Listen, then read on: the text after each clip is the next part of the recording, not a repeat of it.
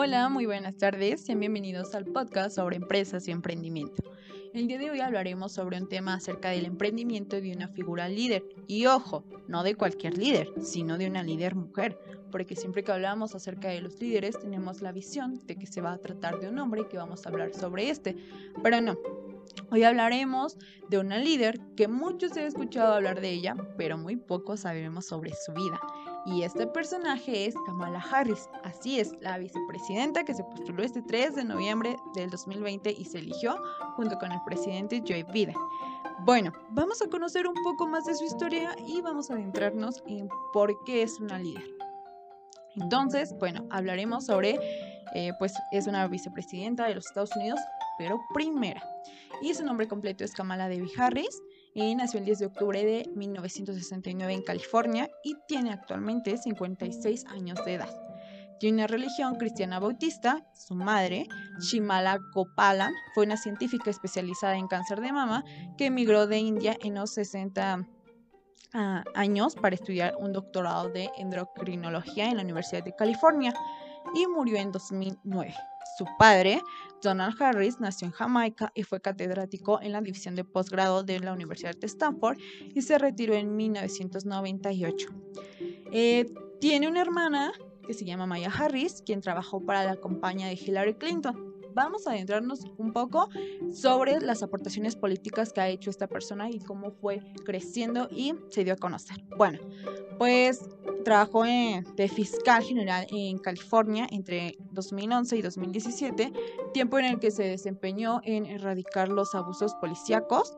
También fue senadora por su estado desde enero del 2017. Destacó por su férrea oposición a ratificar el TEMEC. Ojo, porque consideró que hizo demasiadas concesiones a los agricultores mexicanos. Solidaria, ¿no?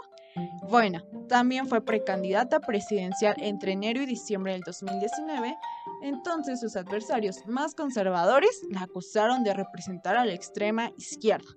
Debemos de reconocer que en lo político siempre va a estar la izquierda y la derecha, pero ambos siempre van a beneficiar.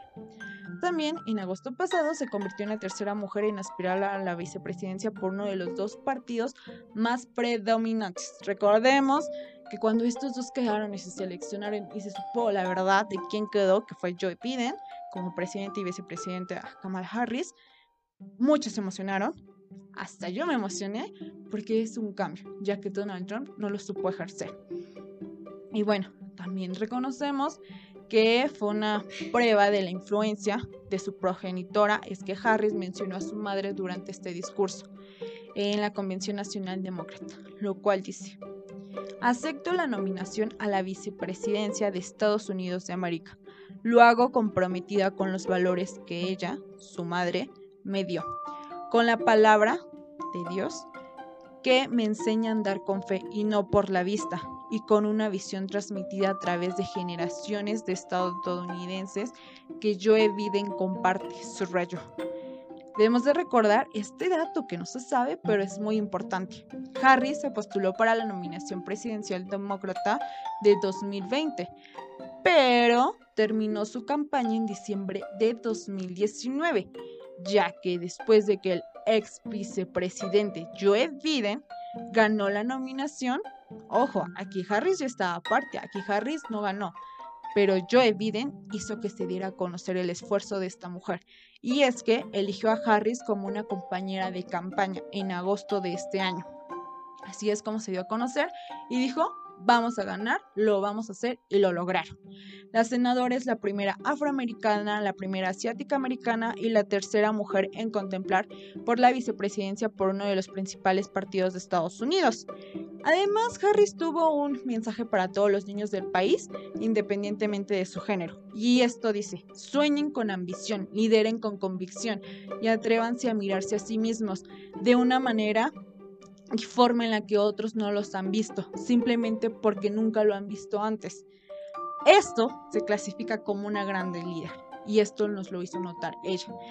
Su pensamiento clave que dice así, no me encasillo en lo políticamente correcto, quiero que nunca dejemos de ver lo injusto y lo canalla, lo que sea. Es muy importante que demos a conocer a esta mujer y bueno, con esto me despido. Nos vemos en el siguiente capítulo y recuerden que Kamala Harris es una líder. Gracias.